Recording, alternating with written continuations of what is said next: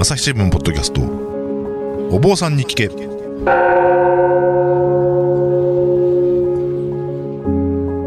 朝日新聞大阪本社文化部の武田真翔です。不安を抱えて生きる人々が大勢いるコロナ禍の時代。日々の気になるあれこれをお坊さんに聞いてみようということでお届けしているシリーズお坊さんに聞け。えー、今回は東本願にお勤めの僧侶で漫画家でもある三田博明さんにお話を伺おうと思います、えー、ちょうど新刊のですね仕事が辛い時に読む仏教の言葉。こちら正解写真書なんですけれどもそれを出版されたところです。三田さんよろしくお願いいたします。よろしくお願いします。えー、まずは三田さんについてちょっとご紹介させてください。三田さんはあの1989年ですね新潟県の長岡市に、えー、生まれましてそちらから京都精華大学の漫画学部漫画学科をご卒業されて、その後大谷大学で住職の資格を取り、今は、えー、新州大谷派東本願寺のですね、職員として働いていらっしゃいます。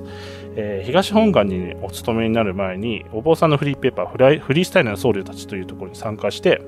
そちらに仏教をテーマにした漫画を書いていました。連載してたって言ってもいいですかね。そうですね。連載させていただいてました。はい。で、まあ、それがきっかけとなったのかどうかまあ、あの、ツイッターで多分そういったことも紹介されてたので、そういったところから、えー、知った出版社の方もいたのかもしれませんが、えー、そういったことがきっかけになってですね、昨年、生きるのが辛い時に読むブッダの言葉という本を出しまして、で、その時にあの漫画と説明の文章を自らお書きになったということです。そして、えー、今年になってからまた新たにですね、仕事が辛い時に読む仏教の言葉というのを出版されたところです。はい。で、あのー、まあ、今回はですね、ちょっと収録に、えー、京都市のお寺の龍岩寺というところに来ているんですけれども、えー、もしかしたら過去にお坊さんに聞けをですね、えー、聞いた方は、ひょっとしてあの初回収録したところではないかと気づかれたかもしれませんが、その通りなんです。えー、こちらの池口さん、池口隆法さんという住職がやってるんですけど、えー、こちらがですね、その池口さんがですね、フリースタイルの僧侶たちの初代代表でして、で、その時にあの、三沢さんも縁があって、えー、フリスタに、えー、漫画を描いてたということもありまして、で、かつ、えー、東本願寺からほど近いということで、えー、収録場所と場所としてお借りしております。えー、それでは三沢さんよろしくお願いいたします。はい、よろしくお願いします。えー、本山勤務のお坊さんということなんですけれども、私の知り合いでも何人かいらっしゃいますが、割と普通にサラリーマンっぽい生活をしているような印象を受けるんですけど、実際のところどうなんでしょうか？そうですね。もう朝、例えば出勤時間が決まっておったりだとか、いわゆる定時の時間で仕事をさせていただいたり、実際その仕事の内容としても、まあ、事務仕事がほとんどですし、まあ、あの、経理を扱う部門であったりとか、だとか、総務部であったりだとか、本当にもう一般の会社、イメージとしては、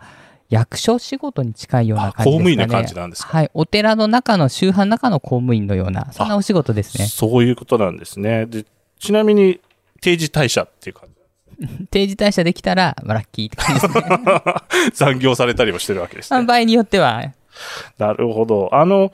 えー、まあ、お坊さんに話を聞くとなると、割とご住職といいますか、それぞれ自分のお寺持っていて、そちらのお仕事しててっていう方が結構多くて、で、かつ、まあ、そのお坊さんが本を出したとなると、やはり、ご住職の話みたいな形で、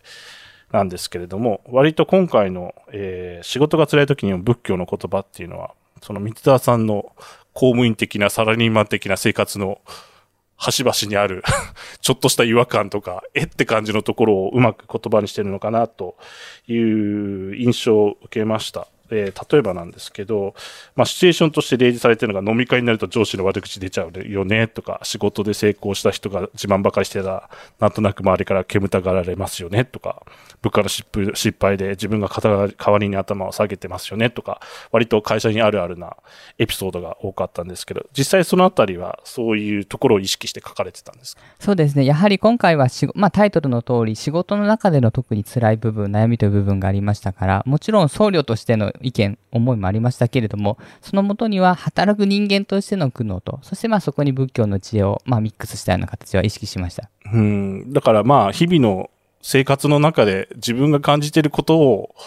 仏教的に受け止めたらどうなるかっていう視点で書かれているってことになるんでしょうかね。はい、そうですね。私自身もやはり、まあ、僧侶であるとともに、一人の働く、まあ、社会人でもありますから、同じ悩みを持たれている方も非常に多いと思いますので、そこはもう率直に一働く人間としての悩みっていうのもフィーチャーしましたね。なるほど、そうなんですね。あの、なかなか本山勤務で漫画描いていらっしゃるお坊さんってそんなにいないと思いますので、そう考えると実は東本願寺って懐の広い宗派なのかなと、ちょっと思ったんですが、どうなんでしょうか、そのあたりは。どうですかね。もちろん、あの、漫画を描いている、その、本山勤務の人間っていうのはあんまり聞いたことがないので、そこは珍しい部分だとは思うんですけれども、まあ最近、漫画に関わらず、やはり僧侶の方の活動、もちろん本山に勤める、勤めてない、活発に SNS 等で発信しておられる方も多いですから、その点は自分からの発信という部分に関しては、まあ少し前の時代よりは緩やかになった印象はありますね。うん、そうなんですね。あのーそもそもですね、まあなんで漫画を描きたいと思い始めたのか、あれ思ったのかっていうあたりを、あの、伺いたいと思うんですけど、まあそこからなぜここに至ったのかっていうところの一番最初の部分ですね。先ほどプロフィールで、新潟県長岡市から京都精華大学漫画部っていう、まあそこで漫画を勉強されて、その後、まあ今に至るということだと思うんですけど、そもそも新潟県の長岡市から京都精華大学の漫画部、学部っていう流れが、まあ、どうしてなんだろうなっていうところもちょっとあって、そのあたりはどういったいきさつでそうなっていったっていうのは、子供の頃から漫画はもっともっと好きだったんですか？もちろん漫画全般、絵を描くことが大好きだったので、やはり将来その絵を描いたり、まあ漫画を描いたり、そういったものに携わりたいなっていうのは、おぼろげには思ってましたね。ご実家はお寺だったんですか？あ、実家は新潟県長岡市にあるお寺です。それは、大きいお寺というわけではなくて、そうですね。まあ小さなお寺でしたね。それでなんか後継ぎになってほしいみたいな、そういうプレッシャーはあったんですか？直接親はやはりお寺が大きなお寺ではなかったので、その小さなお寺を継ぐ苦悩というか、小さなお寺の僧侶としての大変さも知ってたので、父親としては、まあ、なかなか子供にそのお寺を継いでくれというのは言いにくかったとは言ってましたね。ただし、やはり、とはいうものの、父親、まあ、周囲の環境としては、私、長男だったので、うんお寺を継いでほしいというのは、直接言葉にはなってなかったですけども、態度では感じてました。なんか親戚のプレッシャーみたいなのがあるわけですか？ありましたね。お前は何代目だとか。あーまあやっぱりあとは祖父祖母。うちは祖母がお寺の生まれで、祖父が婿養子だったので、うんうん特に祖母がお寺実家に対しての愛着がすごいある方だったので、うんうんまあやっぱりちょっと学校の先生もやってられたというのもあったので、そういう部分でもなんかプレッシャーは感じてましたね。そうなんですね。それであの、ずっとあれだったんですか？もう長岡市でずっと過ごされたってことなんですか？幼少期は。出身こそ長岡市なんですけれども、はい私の父親も今の私と同じように、この東本願寺の,、まああの仕事をしておりましたから、はい。実はあの長岡で暮らすようになったのは小学校に入ってからでして、うんうんそれまではですね、まあ、名古屋にいたりだとか、多かったのは京都で過ごしておりましたね。うんうん。それはやはりお父さんも本山勤務で、いわば公務員的仕事をしてるから転勤があるので、それについていくっていう形になるわけですか？あそうです。生まれた時は父親は名古屋の方のお仕事をしてて、で、間もなくして京都の本山の転勤になったので、そこからまあ幼稚園の時代を京都で過ごして、そして父親がまあ私が小学校上がるタイミングで、お寺を継ぐために退職をして長岡に帰ったという形ですね。そうなんですね。あの、実際、その転校した時のことって言いますか、ん京都から新潟に行った時の印象っていうのはまだ覚えてるもんなんですか？いや、もう衝撃でしたね。もう、いや、ん 新潟出身といえども、物心ついたのはやっぱり京都だったので、はい。自分の中にはどこかその、京都の方が自分のお家で、はい。まあ。長岡っていうのはおじいちゃんおばあちゃんの家だっていう印象があったので、改めてその長岡で暮らすってなった時、まず雪の多さにびっくりして、はい。人並みですけれども、本当に身の丈ほど積もる雪にうんうん。もう驚いて、あとは周りの友達ですかね。もちろん京都にいた時は、学校、幼稚園の先生とか友人は関西弁で喋りますから、新潟はもちろん関西弁じゃないですから、新潟の方言で、本当にこう友達が最初のうちは何を言ってるのかわからなくて、うん非常にこう寂しい思いをしたというか、それでまた絵に向かっていくみたいなのあったんですかね？まあそういったところのうまくいかないところを自分の想像の世界でまあ表現したという部分は小さい時からありましたね。うんうん。それで、なんでしょう？あの、例えば、高校で美術部入るとか、中学校で美術部入るとか、そっち方面、その後地元で過ごされてるわけですよね、その高校までは。そこで、絵の道といいますか、まあ、部活動でもいいですし、あるいは高校でそういうグラフィックデザインやってるところに入るとか、そういう方向にはいかなかったんですか？そうですね。まず、進路としては、やっぱり田舎の学校だったので、はい。なかなか美術科、デザイン科っていう高校がなかったんですね。あそうなんですね。高校っていうのは工業科、商業科、農業科、普通科みたいなところで、うんうん大学で絵を勉強したいというのであれば、まあ、多分ちょっと普通科に行かんならんっていうところもありましたし、うん。やはり地方独特の雰囲気というか、今でこそ漫画やアニメってこう一つのカルチャーとして、うん。みんながこう見ていたりだとか、新アニメを見ることをみんなその恥ずかしがらずにどんどんアピールをするような時代になってますけれども、うんうん。私が高校だった時代、今の15年、20年近く前というのは、うん。やっぱり新アニメっていうのはちょっとオタクっぽい人が見るものであったり、うん。漫画アニメってみんなが見つつも、あんまりこう、おっぴらに言うのは特に男子は恥ずかしいってとこが残ってたんですね。うん。なので、僕もやはりこう、友達としても過ごす中で、なかなかそういうふうなところで、そういうイメージを貼られるの嫌だったので、なるべくそういうところは出さずに、こそこそと書いてたという。ああ、じゃあ友達にバレないように書いてたわけですね。まあ、多分バレてたのはバレてたなと思うんですけれども そう、なんですね。ちなみに高校の時の部活動は何だったんですか？ここはテニス部でした。あ、全然違うわけですね。文系じゃないんですね。バリバリずっと運動部でしたね。ああ、それはなんか自分としては向いてたんですか？いや、全く向いてなかったですね。テニスそんな好きじゃなかったですし、ああ、本当はどこに入りたかった本当は美術部が良かったですね。あ、でも入らなかったんですか？やっぱりこう美術部ってそもそも男子が少なかったのと、うんうんやっぱりこう美術部の男子っていうのはこう、なんていうんですかね、学校のクラスの中でも、こうちょっとこう、ちょっかい出されたりとか、あ、ちょっと浮いてる感じの扱いになっちゃう。なっちゃうんです。であるのであれば、ちょっとこれは危険だと。僕の3年間、ま安泰に過ごすためには、運動部に入って強いやつの仲間にならんならんと。なんかそれはなんかスクールカーストの悲劇というか、まあでもそれでなんとかうまく高校時代は過ごされたわけですね。いや、とはいうものの、結構僕は自分ではそんな気はなかったんですけれども、なんかこう、ちょっと車に構えてた部分があったので、うん。どうもそれが周囲に出てたみたいで、なかなか運動部にいつつも、なんかこう、違うぞ違みたいうな。ぞみたいなところ、今にして思えば全然そんなことないので、はい普通に好きなことは好きでやっとったらよかったと思うんですけど、やっぱり自分のそういう少し曲がった根性というのが、テニス部に入ってもこう出てて、ああ、なるほど。じゃあその時逆になんか俺漫画好きなんだけどって普通に言っちゃった方が受け入れられたんじゃないかって今にして思う部分はある。はい今にして思うとそうですね。ちょっとあの時はやっぱ無理してたので、まあそういう運動部とかに入った影響もあったのか、一応僕、高校2年3年の時は学級委員長でクラスのまとめ役やったんですよ。あ、すごいじゃないですか。で、もう今にして思うと、そんな器じゃないです。全然まとめられないし。というか、どっちかっていうと集団で行動するの苦手な人間なので、あ絵を描く人とかそういう人多いと思うんですけど、一人で黙々と今もそうやりたいタイプなので、あんまりまとめろとか言われても困るんですよね。だから。でもやったわけですね。やってはなかったですね。かなり適当にこう、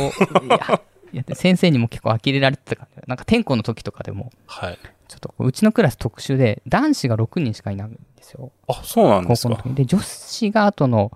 なんだ25とか30人近くいるので、もっと女子校みたいなところなんですか？たまたま文系のクラス編成で、そはいのクラスが2つ出てしまうんですね。で、そこの1個に当たったって。他のクラスは半々ぐらいなんですけど、あ、そうなんですか。で、また女性陣がパワフルで、で、こう、やっぱ級長って、天候の時人数数えなきゃいけないじゃないですか。は女子なら何人いるか分からんのですよね。もう男子はすぐ分かるんですよ。い。いや、でも、数えればわかるんじゃないですか、いやもうみんなわちゃわちゃしてるんで、うんまあいるでしょうみたいな感じをしてたら、先生にこうちょっと、呆れられたり、もう、適当すぎると適当。すぎると、ちゃんと数えたのかと。いや、数えてましたけど、みたいなね。そう、そういう高校時代だったわけですね。まあでも、ね、その、そっから、なんでしょう。京都精華大学漫画学部を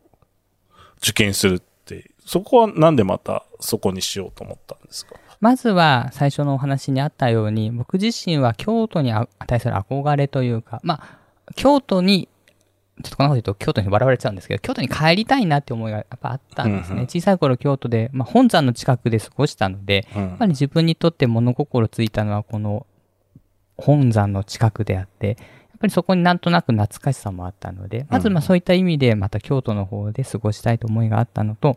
あの、京都の聖華大学、今でこそ漫画学部、大学で漫画を教えるっていうのは結構いろんな学校でやっとるんですが、うん。当時は一応漫画学部としては確か日本で一番あ、そう早かった。なんですね。漫画を大学で最初に教えたのが聖華大学ということがあったので、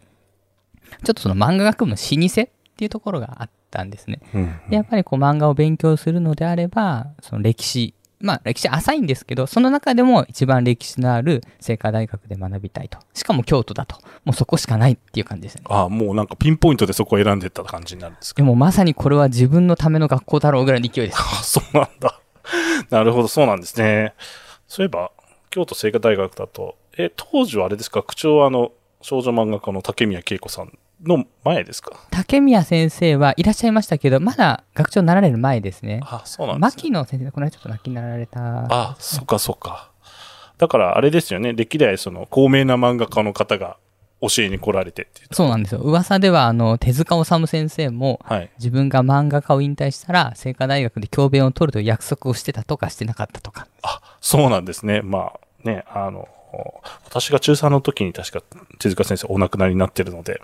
叶わずでしたけれども。でもまあ、そうやって京都精華大学受けますよって言ったところ、ご実家の方では一方でなんか後継ぎにみたいななんか無言のプレッシャーがあるわけじゃないですか。はい。受験しますって言った時には、それは反対はされなかったんですか？まず、お寺の跡取りというよりかは、清華大学で漫画を勉強したいと。まあ、うん将来漫画家になりたいということに対して、まあ、猛反対がありますね。まず、無理だろと。そのうん漫画家を目指すようなやつは、もう今書いてるから、はい。お前テニス部なんかでやっているような人間はもうすでに手遅れだと。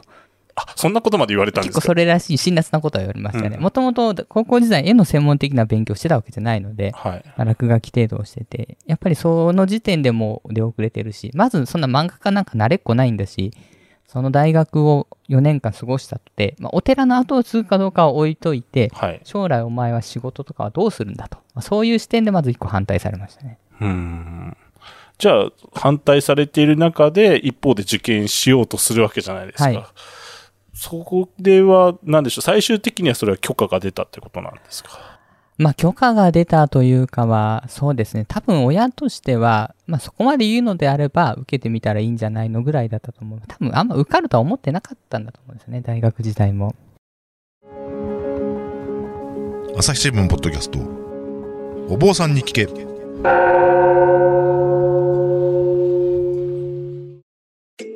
メディアトークパーソナリティの飯沼正人です。ニュースの現場からお聞きの皆さん、朝日新聞ポッドキャストには他にも番組があるってご存知ですか？メディアトークではメディアの今、そして未来について言葉を交わします。どうしたら皆さんに情報をお伝えできるのか、何を伝えるべきなのか、コンセプトはあなたとメディアの未来をつなぐ。過渡期の今、一緒に考えてみませんか？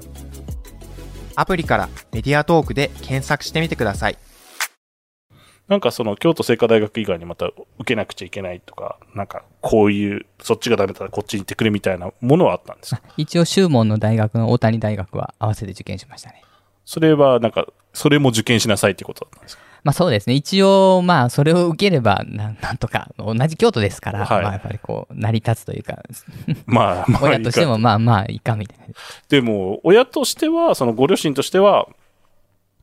まあ漫画学部は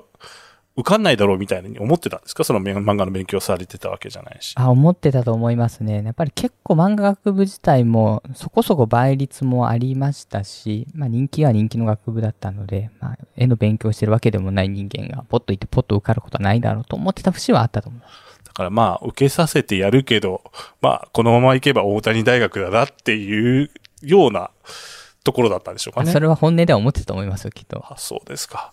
で、そうやって、まあ、じゃあ、京都精華大学受けますよってなった時に、当然、高校で今までテニス部で、その、漫画アニメ好きを隠して生きてきたわけじゃないですか。はいどちらかというと、大会系の、はい。しかも、まあ、クラス委員長といいますか、級長をやってっていう世界で生きてきて、で、いざ受験ですよって言ったら、まあ、進路の話とかになるじゃないですか。はい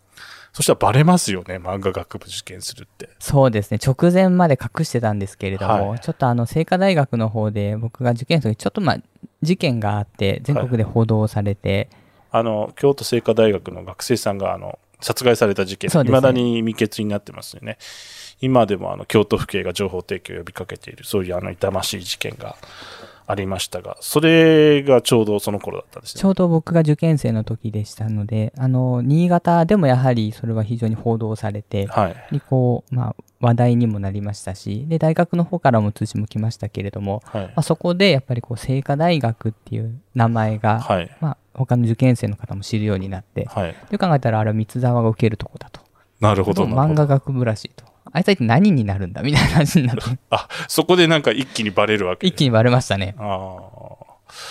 でも、それは、ど、どうだったんですか？ご本人としては、その、あ、なんか俺の漫画アニメ好きがバレちゃったみたいなの、ならなかったんですか？いや、もうその時点で、その高校にいるのは、あと数ヶ月の段階だった。まあ受験ですから。で、僕はもうその時は、大学に入ったら、二度と新潟には帰ってくることはないと思ってたので、あ、それぐらいの気持ちだったんですね。その時はもうかなりうぬぼれてたので、もうもう帰ってこないだろうと。俺は漫画家としてデビューするんだぐらい。そうだ、もうこれでさよならするから、どうせもうここの友達との付き合いはあと数ヶ月だし、まあ、ここでもうバレたところでもうええわと思ってて、結構白状ですね、そこは。結構そういうとこがあって。なるほどね。なんかその時友達になんか、その漫画学部行くっていうことで言われたこととかなんかあるんですか？まあ、まず友達、普通科っていうこともあったので、はい。そもそもの美術系の進路っていうのが少なかったものもありましたし、やはりこう大学に行った時に、まあ、卒業した後のうん。就職先とかは、はい。こんなとこで見つかるのかって話はされましたね。結構友達、今思うと堅実だったんだと思いますよ。その、割と、ちゃんとした、ちゃんとしたというか、硬い、お堅い学部に行って、ちゃんと仕事をするっていうところがあったみたいで、大学の4年間を出た後の心配というか、そういう話はされましたね、結構。あじゃあ、そうですね。ごそのお友達の方は割と大学出た後どんな仕事つくかっていうところまでかなり具体的に堅実にイメージした上で、お前大丈夫なの？みたいなことを言ってきたっていうことなんですかね。でも今にして思うと漠然とした不安だったのかなと思います。お互いに。それって、その時は全然そんな風に思わなかったんですけれども、美術系の大学に行ったから就職先がないっていうのは、それは全然違って、はい別にそこに進んだらそこなりの道もありますし、はい。そこから一般企業に入った人もいますので、やっぱり単純にその普通科っていう今僕が言ってた学校の中で、美術科であったりだとか、そういったジャンルの理解がやっぱみんな、まあ私も含めてですけど、ちょっと足り足りなかった部分はあったんだと思いまあ、そうですね。その社会に出るときに、まあ、そうですね。別になんか文学部いるからって文学部、文学者になるわけじゃないですしね。普通に就職していくわけですから。だからそういう意味で大学出た後にどういう仕事つくかっていうイメージはまだなんか高校生だとつきにくかったっていうことなのかもしれないですね。そうですね。今にして思うと、せっかくの4年間なので、みんな好きなことやった方が良かったんじゃないかという。それでまあじゃあ受験されて、京都精華大学帰るわけですけど、その大谷大学の方はどうだ、どうなったんですか？大谷大学の方は、まあもちろん受験をしたんですけれども、はいまあもうめでたく合格で、はいおまけに結構出来が良かったみたいで、はい。あの、後期の授業料が免除と、まあ、特裁生扱いでの入学という。で、その二つ合格書があるわけじゃないですか。で、親も知ってるわけじゃないですかそうですね。かたや京都精華大学漫画学部漫画学科で、もう一つは大谷大学で、しかも後期授業料免除ってなってる。で、でも、そこは三田さんは、いや、僕、漫画やりますっていうわけですよ、ね。いや、もちろん、大谷大学なんて、その時、な今はなんでなんて言ってますけど、当時の僕にしてみれば、大谷大学ってやっぱり眼中なかったわけなので、もう成果受かりはもう間違いなくそっちだろうと思ってましたから。そこでまた親から説得はされなかったんですか？まあ、言われましたね。それはまあ、むしろなんで大谷大学に行かないのっていう話。あ、それはおばあちゃんからですか？おばあちゃんからですよ。これだけの高待遇でう んあるのに、なぜ、しかも聖火大言うと僕は本当にギリギリの合格だったんですよ。はいはい。あの、実技だけでは落ちてて、うんセンター試験との併用があったので、はいそこのセンター試験と点数を合わせて、なんとか、本当にギリギリ引っかかったっていうレベルだったので、言ってしまえばもう、まあ、成績優秀で入った大学と、うん本当にギリギリのケツのケツで入った大学が2つあって、なんでそっち悪い方に行きたがるんだみたいなところがありますね。うん。それは最終的にどなたが説得されたんですか、家族は。最終的には母親が、あの、まあ、受けてはい、受かったんだから、それでい行かないっていうのはちょっとずるいんじゃないのって、だ後からそれはダメっていうのはちょっとかわいそうだろうって話になったので、まあ、あの、聖火大行かせてやったらいいんじゃないかって話になったんですね。うん。で、それで清華大学に入ってからまたその京都での生活が始まって、まあ漫画の勉強をされていくっていうことになるわけですね。はい。あの、ちょっとまあお時間もなかなかよろしくなってきたので、一旦この辺で締めて、ちょっと続きはですね、えー、京都の清華大学の学生となって漫画の勉強をして、まあフリースタイルのソウルに漫画を描くところあたりまで次回は伺いたいなと思います。えー、ありがとうございました。ありがとうございました。では次回またお坊さんに聞けを京都の龍岩寺からお届けします。それでは皆さんまたお会いしましょう。朝日新聞ポッドキャストお坊さんに聞け